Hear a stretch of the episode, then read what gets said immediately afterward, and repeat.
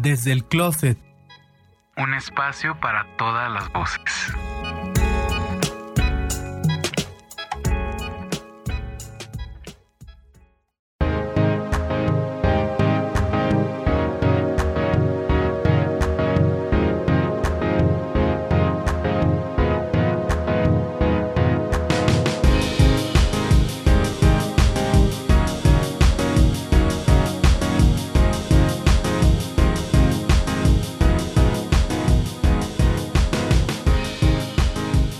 Sean todos bienvenidos. Este es el episodio número 10 del podcast Desde el Closet.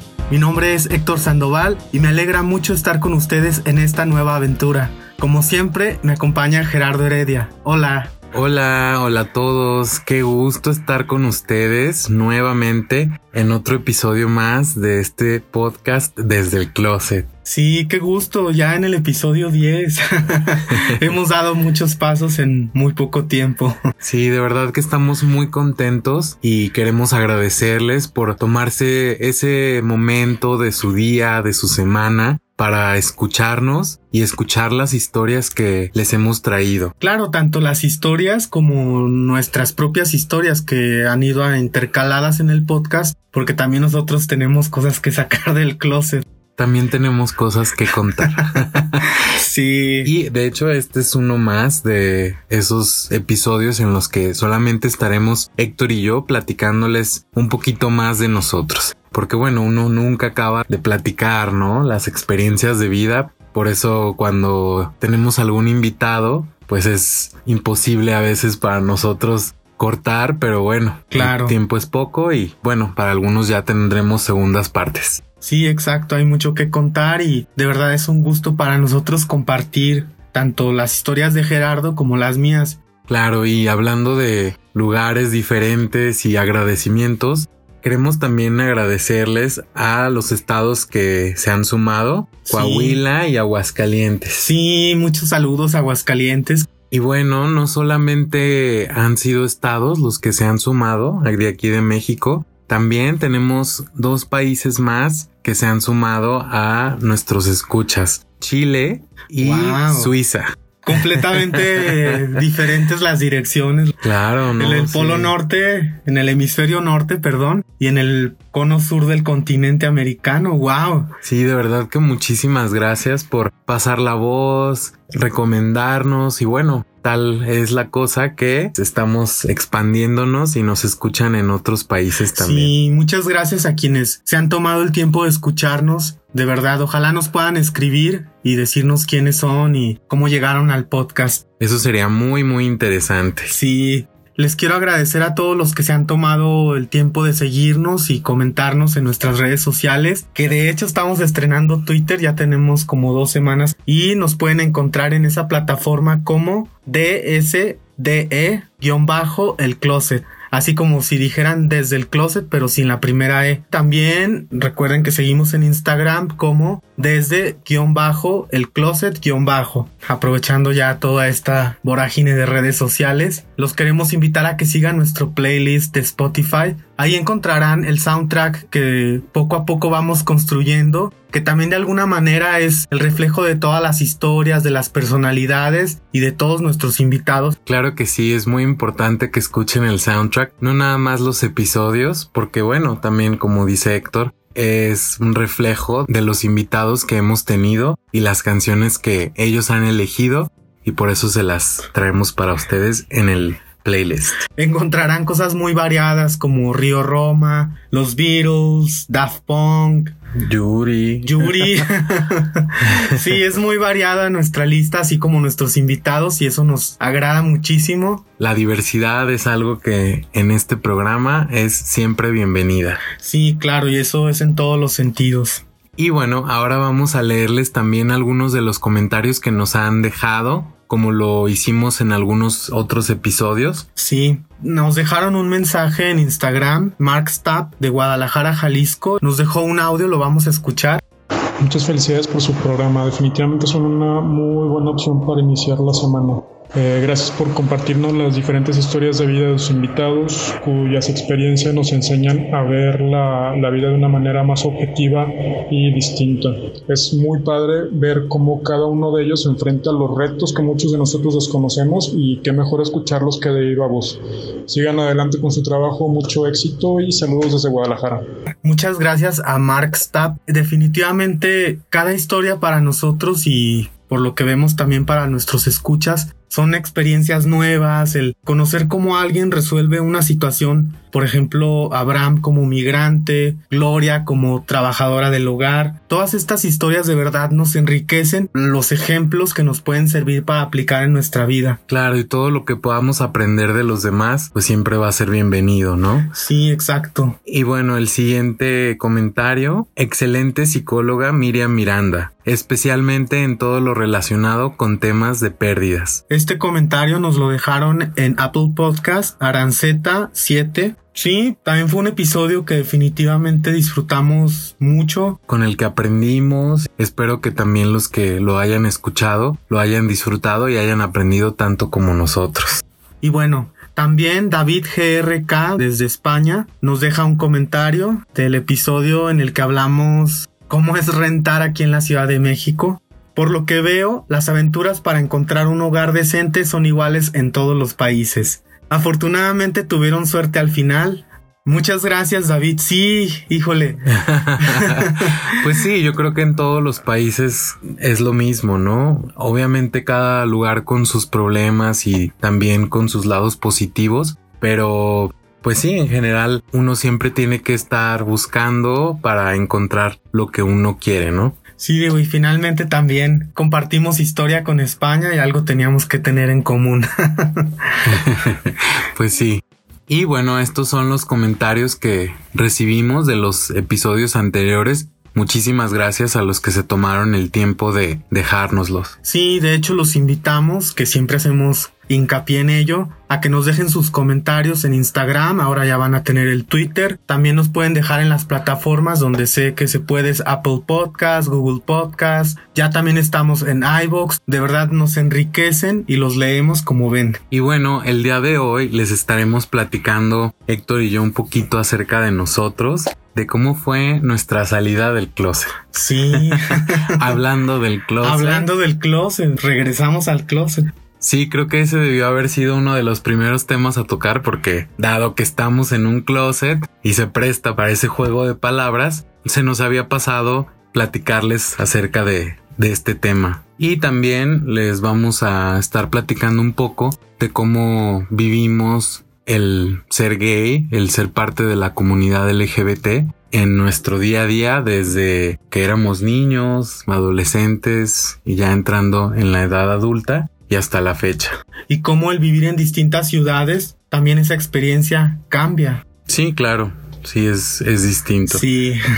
y bueno, también el último tema que les queremos dejar el día de hoy es explicar un poquito las siglas LGBT más, porque de hecho una persona, de hecho de los invitados, me comentó que había escuchado en el episodio cero, me parece, que había escuchado hablar de, de estas siglas, pero pues me dijo que no tenía idea de lo que significaban. Entonces, bueno, es algo recurrente, de hecho, en los episodios, el mencionar las siglas LGBT más. Y hoy también les vamos a estar hablando un poquito al respecto. Lo que nos interesa es que todo el mundo entienda de qué se trata esto. Claro, y bueno, no somos especialistas en el tema, ni mucho menos, pero como parte de la comunidad, claro, estamos informados de lo que, al menos de lo que significa cada sigla, ¿no? Sí, exactamente. Que creo que eso es parte de la responsabilidad como parte de la comunidad. Claro, como miembros, uno debe conocer esta información para podérsela explicar a nuestra gente más cercana, porque sí lo vemos en periódicos, en revistas, en los medios, pero no se detienen a explicarlo detenidamente. A veces ni siquiera las personas de la comunidad saben qué significa cada letra de las siglas. Sí, que ahorita ya lo veremos más adelante. Y bueno, pues sin más, vamos a comenzar. Si gustan, puedo ser yo. Sí, tú empieza. bueno, pues mi salida del closet fue algo chistosa, digamos. ¿Por qué? A ver, cuenta. yo no sabía cómo tocar el tema con mis padres. Entonces yo decía, ¿cómo voy a llegar y les voy a decir, ay, ¿qué creen? Soy gay, ¿no? Se me hacía algo raro y como hasta medio tonto, ¿no?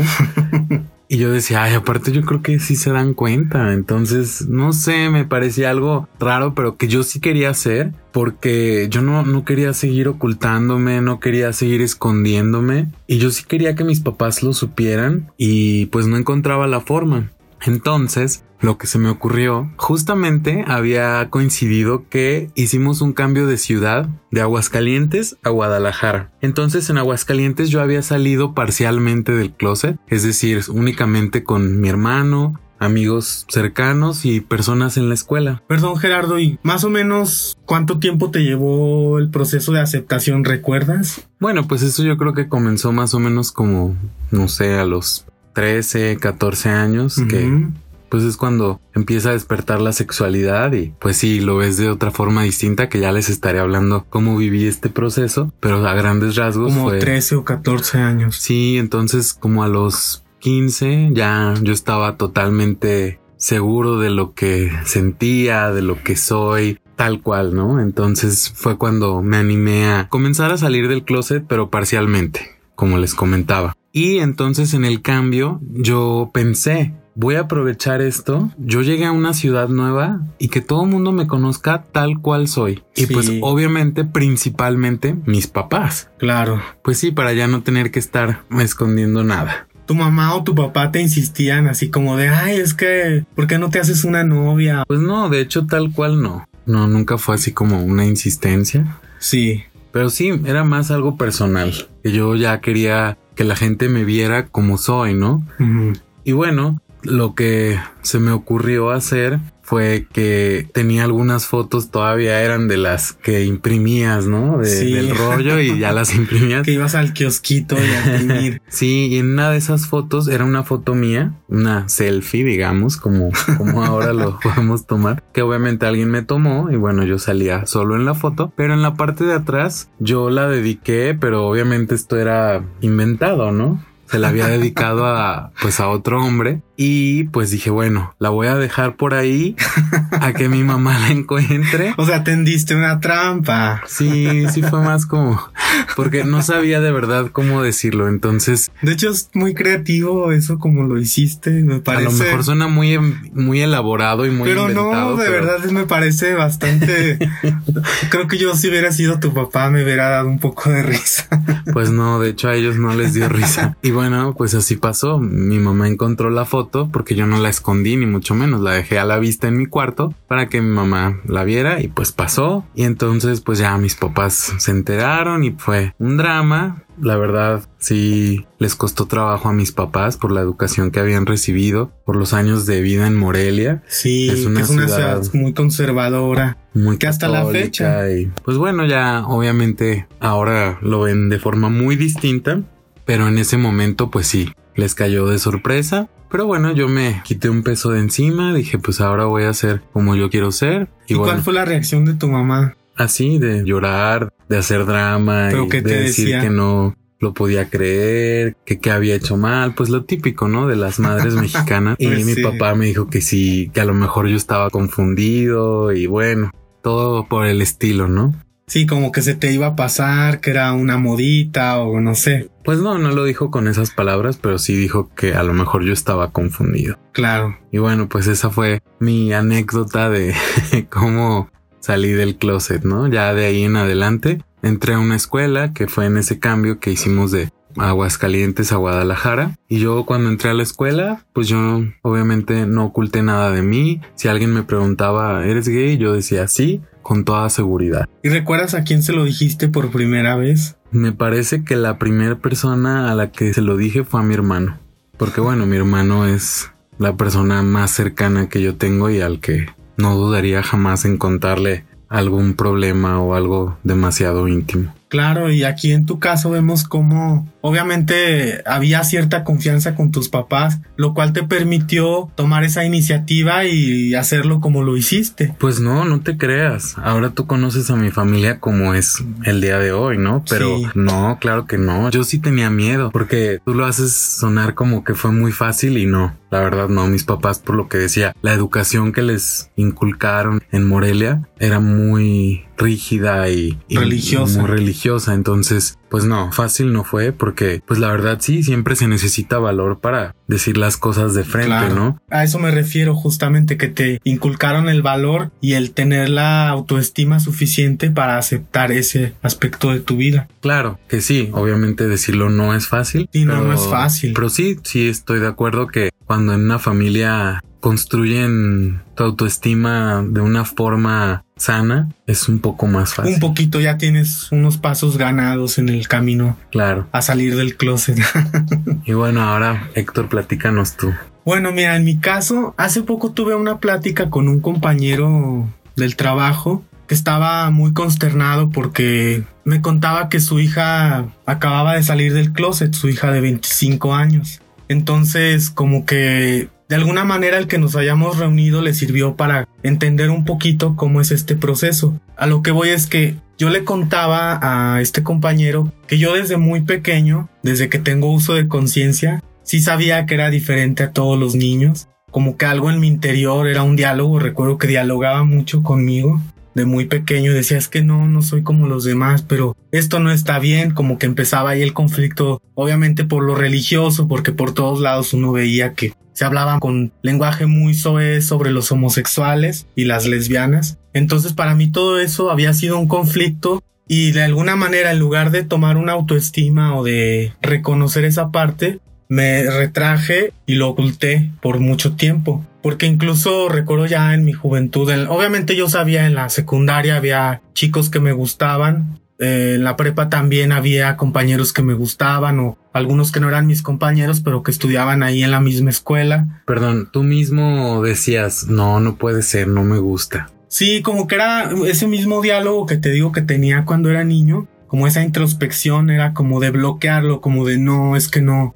no está bien, no, no lo debes hacer, o sea, esto se te va a pasar. Entonces lo reconocías, pero no lo aceptabas. Sí, exacto.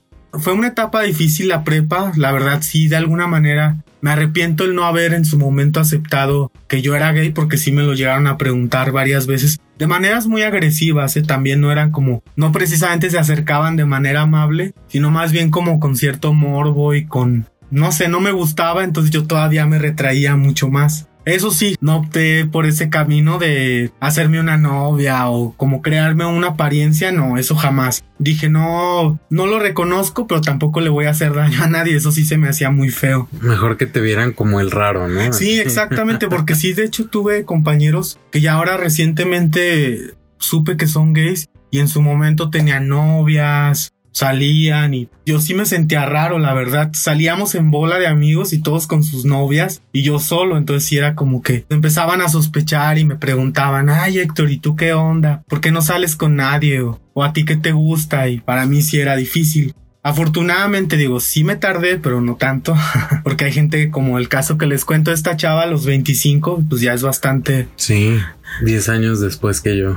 Ajá, exactamente. que no todo el mundo tiene que salir del closet al mismo tiempo, pero si es antes, pues mucho mejor sí, porque, vas a vivir de una forma más plena. Sí, exactamente. Te quitas una carga de encima, te quitas una máscara. Y vas a disfrutar las etapas de tu vida tal cual son. Yo salí del closet a los 18 años con un, un amigo de esa etapa. Él me preguntó y pues la verdad yo ya estaba como con más fuerza y con más determinación y dije, sí, sí soy gay. Fue ahí cuando acepté a los 18 años y, y bueno, de todas maneras a mi familia abiertamente nunca tuvimos un tipo de plática al respecto porque ellos no se acercaron a preguntarme y yo tampoco tuve la necesidad de decírselos. Poco a poco se fueron dando cuenta porque sí se los conté a unos de mis hermanos Entonces ellos pues ya fueron y les dijeron, entonces ya confirmaron lo que todo el mundo decía.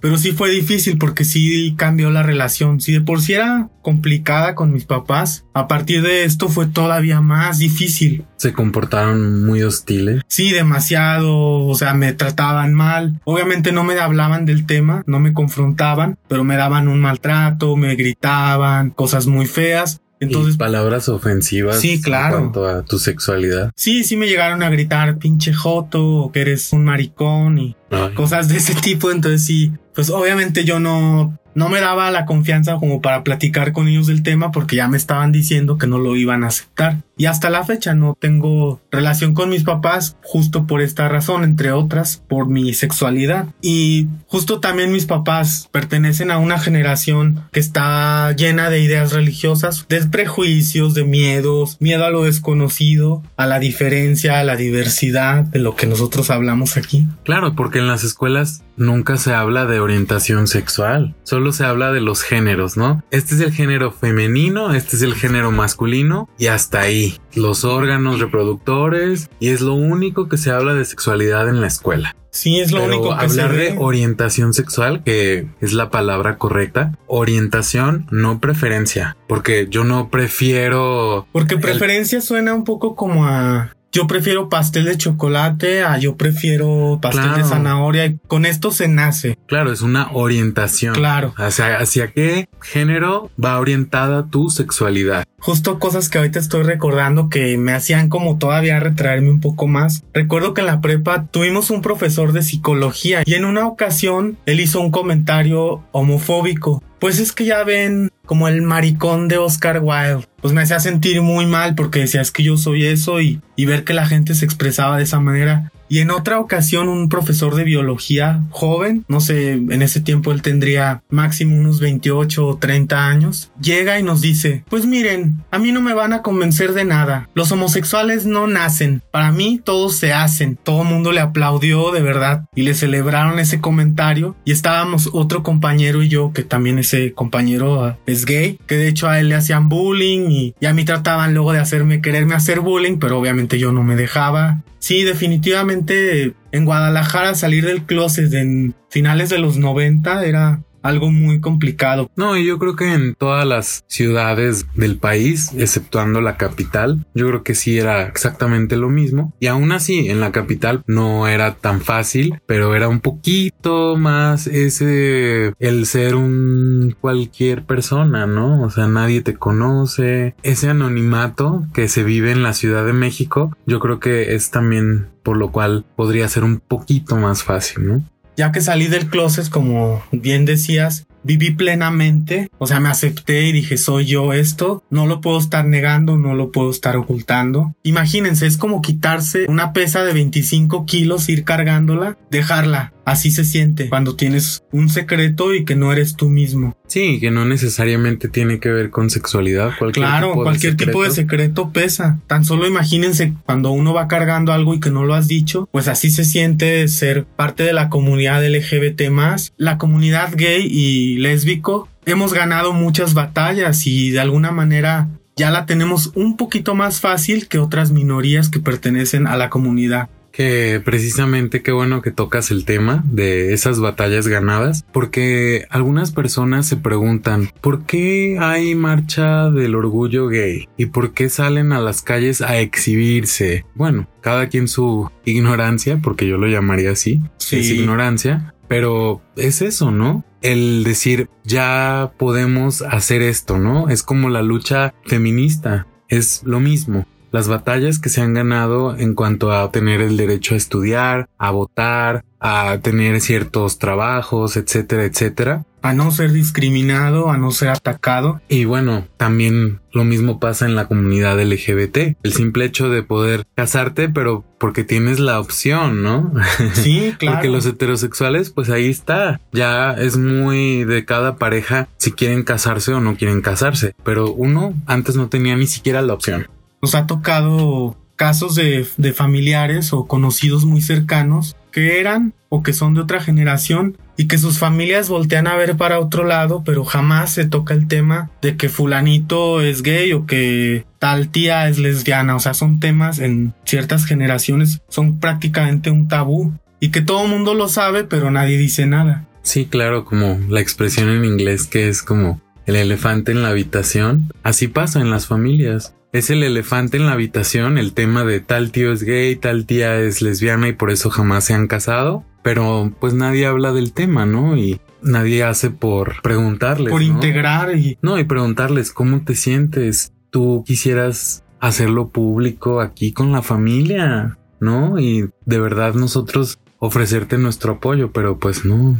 Son temas que aún en estos Sí, todavía en estas fechas y en las generaciones anteriores a nosotros sí es un tema muy complicado que todavía, como digo, se han ganado muchas cosas, pero justamente esta es la idea de este programa, presentar esta información para que la gente conozca y no solamente juzgue. Sí, claro, y bueno, también precisamente por eso queríamos platicarles cómo fue nuestra salida del closet y también bueno, vamos a platicar un poquito de cómo ha sido ese proceso durante diferentes etapas de nuestra vida, que ya lo hicimos un poco a grandes rasgos, pero bueno, a mí sí me faltó decir, Héctor ya lo había comentado, cómo se sintió de niño. Y bueno, en mi caso, pues sí, yo también desde niño, pues me sentía diferente, ¿no? Decía, ¿por qué a mí no me gustan tales actividades que son típicamente de niños, ¿no? Y que si no te gustaba eso, ay no, pues es que te gusta lo de niñas. Eres afeminadito y esas palabritas, ¿no? Que taladran así un poquito en la cabeza de... Y dañan la autoestima de un niño. Claro, y aparte, bueno, siempre ha sido así, ¿no? Que todo lo que tenga que ver con la mujer, pues es algo malo. Por ahí escuchaba, no me acuerdo en dónde lo, lo escuché, que decía las mujeres sí pueden usar el cabello corto y usar pantalones, pero si un hombre trata de asemejarse o hacer cosas como ponerse una falda o el cabello largo, pintarse las uñas, eso está muy mal. Una mujer sí, puede usar pantalones, pero un hombre falda, no, jamás. Una mujer sí puede dejarse sin maquillar la cara, por ejemplo. Ah, pero un hombre no, o sea, que se maquille, eso sí, no, no, no cualquier cosa que asemeje a lo femenino siempre está completamente prohibido. Sí, entonces bueno, yo de niño pues sí notaba que pues no me gustaba, por ejemplo, jugar fútbol, los juegos rudos y eso, o sea, no, no, no no era algo que me agradara. Y pues sí, uno se va sintiendo diferente, ¿no? Y, y pues sí, yo sí recuerdo que me gustara uno que otro niño. Pero bueno, en el momento de la infancia, pues no es como algo sexual. No, claro, es más romántico. Sí, es como, ay, qué bonito. que de hecho, déjenme les confieso que recuerdo que estuve yo enamoradísimo de un niño de mi primaria. Obviamente, como dice Gerardo, no era nada sexual. Yo estaba en quinto de primaria y se llamaba Gerardo. o sea que ya, ya, me estaba siguiendo Gerardo. Estaba pisándote los talones. sí, y por ejemplo aquí tu caso, lo que estás comentando, rompe el prejuicio de lo que muchos piensan a la hora de la adopción de niños, que si vive con dos papás va a ser homosexual. Y tú tenías papá y mamá heterosexual y tú... Pues tú también. Exactamente. Y muchos de la comunidad hemos tenido papás heterosexuales. Y no por eso fuimos heterosexuales, somos gays, somos homosexuales. Claro, y bueno, son todos estos prejuicios que pues afortunadamente han estado a paso de tortuga, pero han estado cambiando un poco, ¿no? Creo que vamos por buen camino en ese sentido de la aceptación de la diferencia. Y bueno, entonces pues sí, ya cuando llegué a la adolescencia fue cuando salí del closet y aunque todavía tenía miedo, lo hice, ¿no? Y, me atreví. Y ahora de adulto, pues yo vivo asumido como tal, pues sí soy gay, tengo un esposo, estoy casado, ¿no? O sea, ya no es cualquier cosa. Y yo a cualquier persona que me pregunte o que simplemente salga a la plática que tal persona está diciendo, ah, que mi esposa o que mi esposo tal cosa, pues yo también opino y digo, ah, sí, mi esposo esto. Y nunca me ha dado pena ya. Sí, como ya lo habíamos dicho en un episodio aquí, No hay que ocultarse. Yo creo que hay que ser valiente. Si no es fácil, obviamente, y no es que uno vaya por la vida diciendo soy gay, estoy casado. Finalmente también es un aspecto de nuestra vida. Sí, claro, no te presentas diciendo eso, ¿no? Pero hola, me llamo Gerardo. Ah, por cierto, soy gay. No, obviamente. No, no, tampoco. Es solamente el simple hecho de si sale en una plática, tú lo dices. Sí, claro, externarlo sin ningún miedo. Claro, y con toda seguridad que es algo normal porque lo es. Y bueno, entonces ya pasando a, al siguiente tema. Que está conectado con esto de la comunidad LGBT más. Claro, primero que nada, decimos LGBT más porque bueno, se han agregado letras poco a poco a las siglas y por eso es como más fácil a veces decir LGBT más. Pero las siglas completas, bueno, hasta donde yo lo tengo entendido, es LGBTTIQAP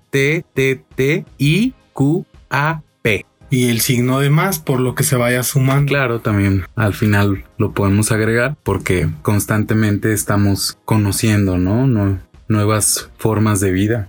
¿Y nos podrías explicar y para todos los que nos escuchan qué significa cada letra? Sí, la L es de la comunidad lésbica, que son las lesbianas, mujeres que les gustan las mujeres. Así de simple. Sin ponerle nada más ni usar palabras rebuscadas. Son mujeres que les gustan otras mujeres. También se les puede llamar gay. Gay es para hombres y mujeres. Homosexual, igual. Es para hombres y mujeres.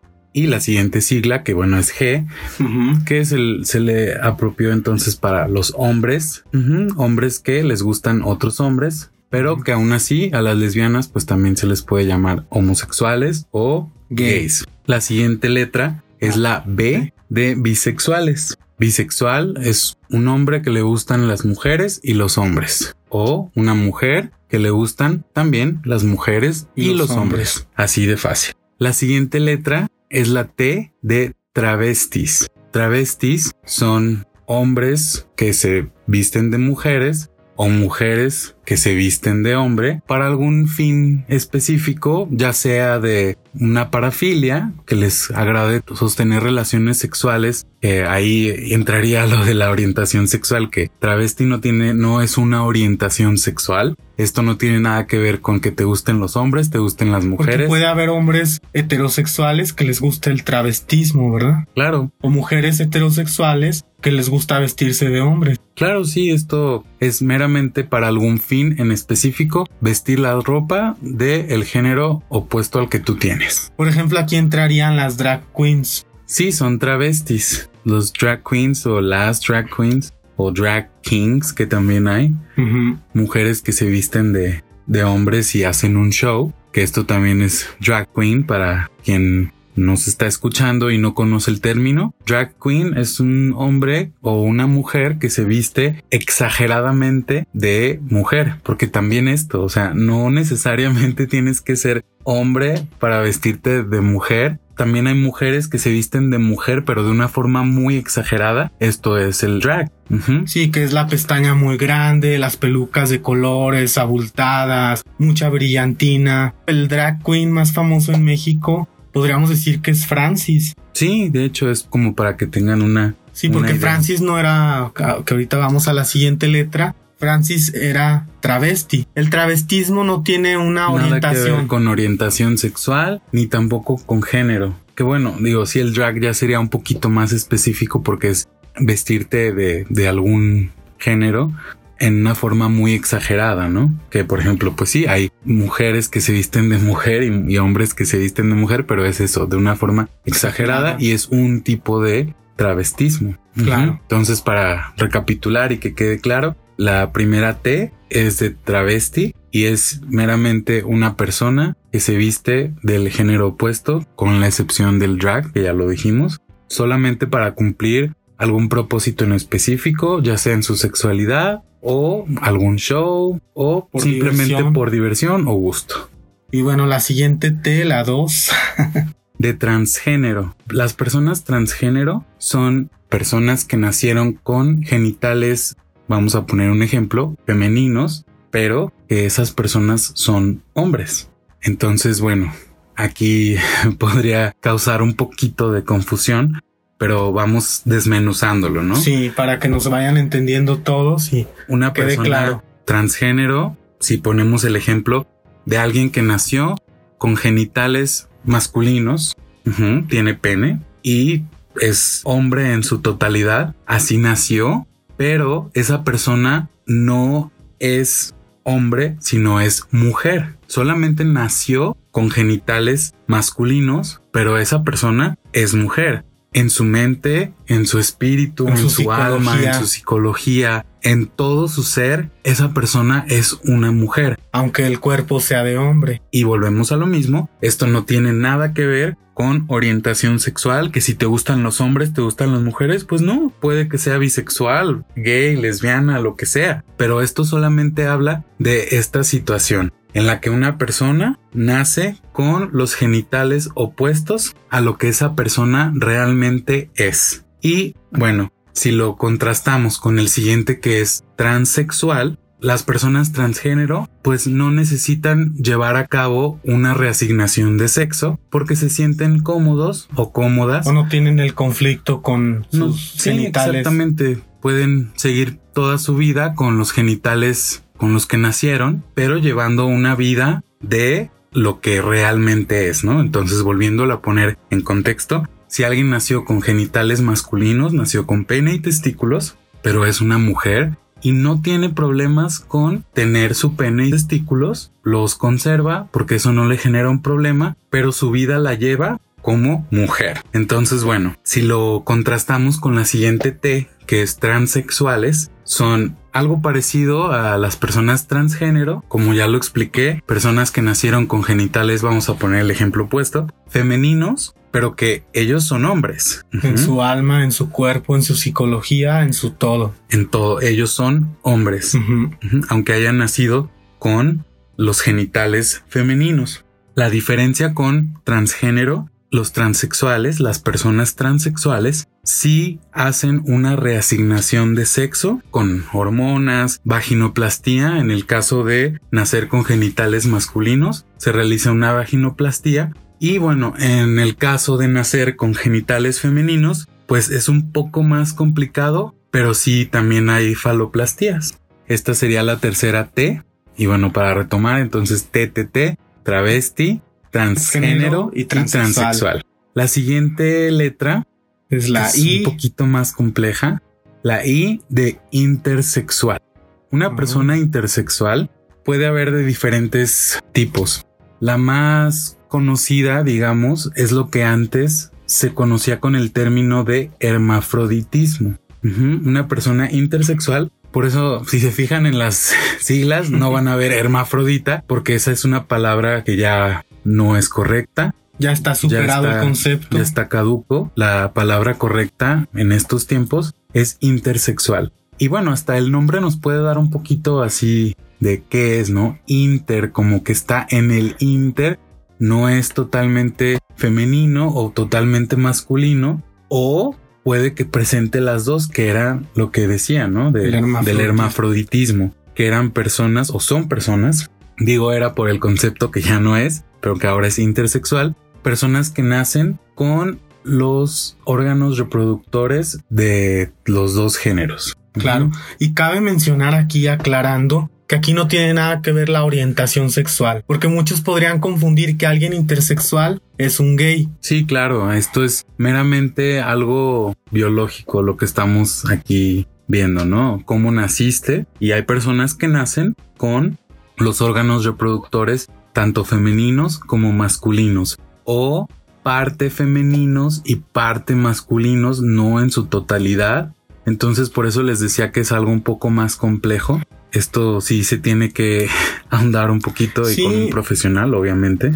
De hecho, observando hasta nosotros mismos, ah, claro. Como hay personas, hombres, que tienen cadera, o como hay mujeres que tienen la cadera muy angosta como hombre, y seguramente ahí estamos hablando de hormonas, de cantidad de hormonas, y cómo es que se desarrolla tu cuerpo según la cantidad de hormonas que tienes, tanto de testosterona y estrógenos que de hecho también es una particularidad de las personas intersexuales, que puede ser que tengan genitales femeninos, pero su nivel de hormonas masculinas, que son la testosterona, está más elevada. Entonces, bueno, aquí distintos factores pueden influir para que una persona, si la ves en la calle, podrías decir, ah, es niño o es niña, es hombre o es mujer. Y bueno, puede ser que esta persona sea intersexual. Mm. Y bueno, como lo comenta Héctor y tiene mucha razón, todos estamos en algún espectro de la intersexualidad porque no, no todos, pero la mayoría de las personas. Yo diría pues, que nadie, todos, sí, no hay nadie definitivo que diga. Que sí, a lo mejor puede ser que sí lo haya, que sea Casos- como en más en el límite de lo femenino y más en el límite de lo masculino. En cuanto a hormonas nos referimos, ¿no? Y en cuanto a todo, porque ¿quién te dice que por dentro no tienes ovarios? Que es lo que le ha pasado a algunas personas intersexuales cuando han ido al médico. Son personas que tienen un pene, pero resulta que cuando les hacen un eco, tienen ovarios también y no sabían. Sí. Entonces, pues tú también podrías pasar por algo así. Nadie sabe, ¿no? Porque nadie se ha explorado, ¿no? Nadie se ha hecho un eco de todo su cuerpo para saber si, si tienes o no tienes o Sí. etcétera, ¿no? Y tampoco nadie se mide las hormonas para saber qué cantidad de hormonas tienes más en tu cuerpo, si testosterona o estrógeno. Entonces, por eso, por ejemplo, vemos a mujeres con mucho vello facial. Así se los pongo de claro. Si ustedes se fijan en las Olimpiadas, en las mujeres que practican alterofilia, que es levantamiento de pesas, normalmente muchas de ellas tienen mucho vello facial porque algunas de estas mujeres se inyectan testosterona para adquirir una fuerza más grande, Y que el músculo crezca.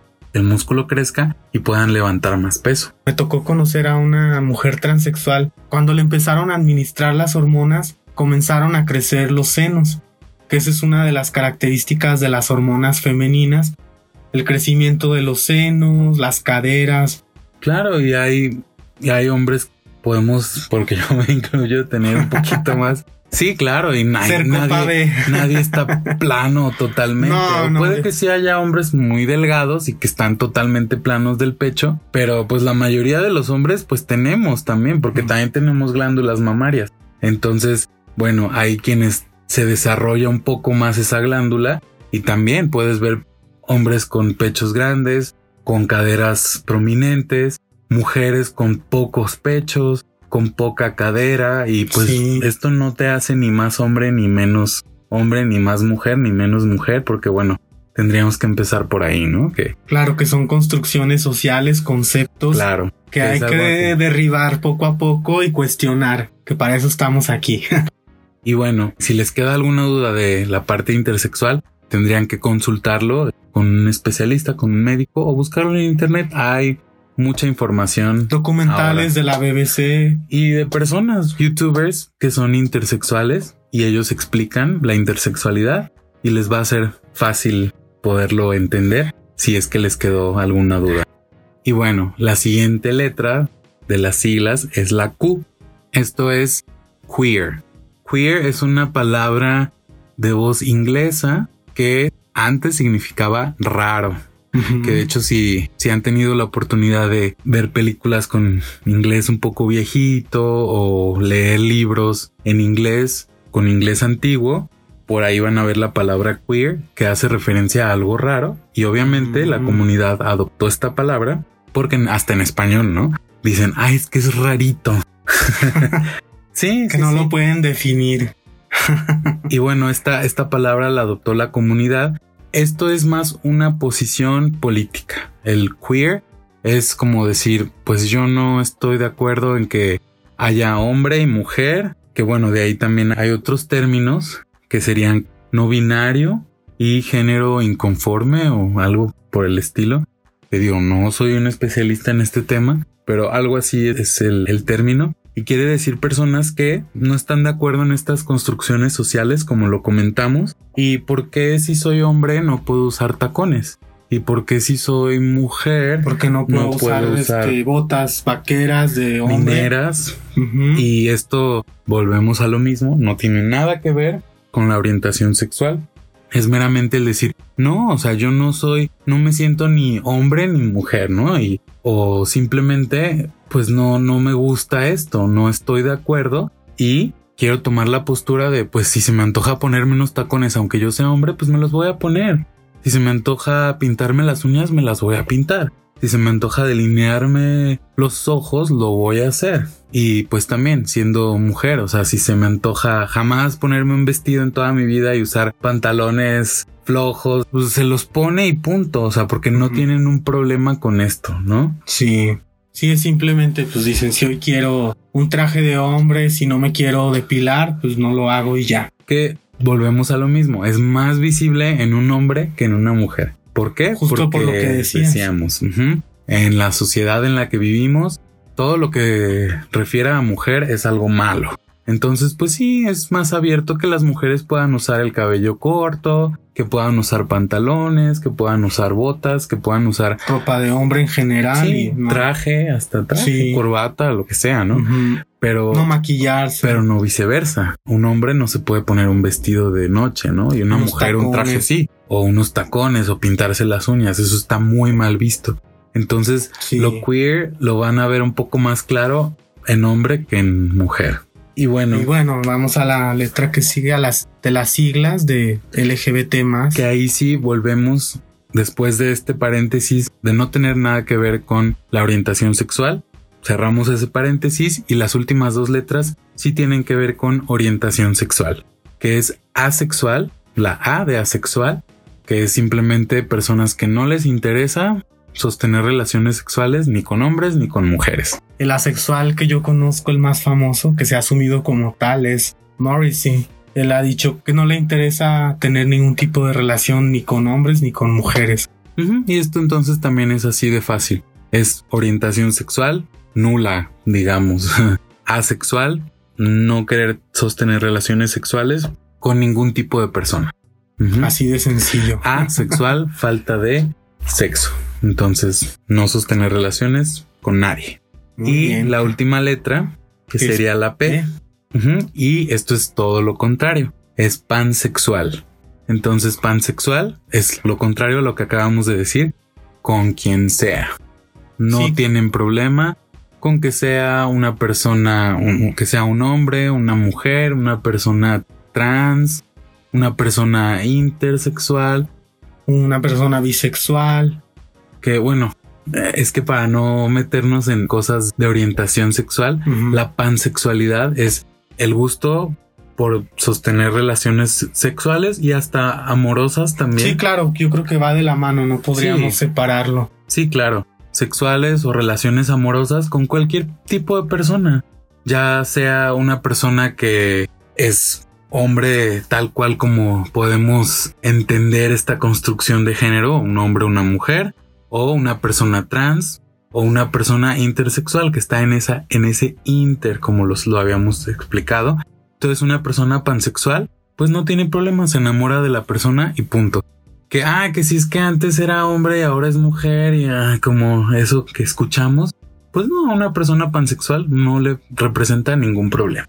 Claro. O que si tiene genitales femeninos y masculinos como en la intersexualidad, pues tampoco le molesta. Sí, finalmente aquí hablamos de que las personas pansexuales se enamoran del todo, de, la, persona, de, su alma, de su esencia, de su psicología, de todo. No tiene esa problemática de la barrera de la genitalidad, sí. digamos. Y bueno, estas son todas las letras en las siglas LGBTTIQAP. Y como bien les decíamos, consideramos importante que esta información llega a muchas personas porque hemos visto que con otros miembros de la comunidad desconocen completamente de qué se trata. Más bien lo que nos corresponde a todos los miembros es cuidarnos, apoyarnos y difundir esta información para que todo el mundo sepa de qué se trata. Claro, porque bueno, si pertenecemos a la comunidad LGBT más, hay que ser solidarios, ¿no? Con, con las otras letras. Si tú perteneces a una de las letras, también hay que entender un poquito e informarte para poder entender a una persona que está en otra letra, ¿no? Y, y, bueno, ya digamos, si tú no eres parte de la comunidad LGBT, si es demasiado de mal gusto que hagan burlas de, ay, LGBTTT, Z y... Sí, eso es muy común. Yo sí lo he visto, más Sí, bien es- sí lo he escuchado en medios y visto también en televisión que hacen un poquito de mofa como de no le pongan "Ay, tanta ya etiqueta. que otra cosa le van a, a sumar a esto estos locos, ¿no? Casi, casi. Sí, pero más bien aquí lo que se trata no es de inventarse etiquetas, sino de mostrar que la humanidad somos muy diversos y que no podemos encasillarnos en conceptos tan reduccionistas. Así de fácil es eso. Piénsenlo de esa manera. Claro, aquí no se trata de decir, ay, a ver, déjame ponerte tu etiquetita de la letra a la que tú perteneces en la comunidad. No, se trata de que existan los términos adecuados para que también pueda haber una, precisamente esa etiqueta como lo es en Internet, para que puedas buscar la información. Y si hay personas que no saben en qué parte de este abanico de la sexualidad están, pues informarse, ¿no? Informarse y decir, ah, bueno, creo que ahora ya entiendo. A lo mejor yo soy una persona intersexual por esto y por esto y por esto. Soy una persona transgénero por esto y por esto y por esto. No por ponerte una etiqueta, sino por saber, encontrar el conocimiento. Sí, esto solo es una manera muy general de entender las orientaciones y las sexualidades, pero finalmente cada uno tiene su propia historia, como lo contamos al principio. Cada uno lo vive de diferente manera y ahí es donde está nuestra individualidad justamente y lo que somos cada cual. Claro que si lo ponemos, por ejemplo, al revés, una persona heterosexual sabe que es heterosexual, pero nunca lo anda diciendo, ah, sabes que yo soy heterosexual. Es lo mismo. Una persona trans no va a andar por la vida diciéndote, ay, sabes que, hola, me llamo fulanito o fulanita, pero soy persona trans, ¿eh? Pues no, obviamente no, así como una persona heterosexual no se presenta diciendo, ah, soy heterosexual. Únicamente sabe, sabe que es heterosexual y sabe por qué. Entonces, bueno, también no y es es un decir que sepan por qué, muchos no cuestionan su... Pues sí, bueno, que ya ese es otro tema más filosófico y ahondar en otras cosas, pero bueno. Claro, y espero que les haya servido un poquito o un mucho esta información. Y si quieren ahondar en alguna de las letras, los invito a que busquen la información. Esto fue de manera muy general para tener un panorama un poquito más amplio, ¿no? Y por lo menos para saber qué significan las letras de la comunidad. Además, este episodio va a ser de alguna manera el antecedente para lo que se viene más adelante cuando presentemos invitados que pertenezcan a la comunidad LGBT y puedan nuestros escuchas entender. Claro, y saber de qué es de lo que estamos hablando. Claro, Y bueno, ya para cerrar esta conversación, esta larga conversación y muy amena. Muchas gracias Gerardo, nos iluminaste bastante. Yo también había cosas que no comprendía del todo, pero ya me quedó más claro. La verdad me gusta informarme de, de estos temas. Obviamente no soy un experto, pero por lo menos sí tengo un poco de idea, ¿no? Y Y el interés, claro. claro. Y tu formación te ayuda también. Pues sí. Y bueno, pues precisamente eh, en este episodio les queremos dejar dos recomendaciones que las vamos a poner en nuestra lista de reproducción Sí, de canciones que nos gustan. Una nos la va a dar Héctor y otra se las daré yo y que tienen que ver con este tema. Entonces, bueno, Héctor, ¿cuál sería la canción que tú nos vas a recomendar y por qué? Muy bien, mira, esta es una canción que le tengo mucho, mucho cariño. En su momento yo no sabía de qué se trataba o cuál era el tema de la canción, porque la escuché cuando era niño. Me comunicaba lo que la canción dice en inglés, entonces se las voy a dejar, ojalá que sientan lo mismo. Es la canción The Crying Game de Boy George. Recientemente descubrí que se trataba del tema de una película de 1992, de un filme inglés. Trata el tema de la transexualidad, el cómo un hombre se enamora de una mujer transexual y al momento que descubre pueden más su prejuicio y su miedo y aunque la ama, aunque sabe que la ama, no se queda con ella. Qué triste. Y bueno, la canción que yo les quiero recomendar, van a decir que, ay, ¿qué onda con tu recomendación, no? Porque sí, a lo mejor el artista no es alguien así que digas, uff, que super voz, pero la canción, la letra, sobre todo, es lo que a mí me agrada mucho. Y porque esa canción salió también en una película, pero en una película de Disney, en la de Mulan. Ujú. Ujú. Que si no la han visto, a mí me encanta esa película. Sí, Que que de, Mulan no hecho, es una princesa. que de alguna manera ahí trata el tema del travestismo. Sí, claro. Mulan se disfraza de hombre para ir a la guerra para ayudar a su papá. Entonces ahí estamos viendo que no tiene nada que ver con la orientación sexual. Es meramente ponerte la ropa de el género opuesto. Punto. Entonces, claro, este es un buen ejemplo y bueno, esa película de Mulan me, me gusta mucho.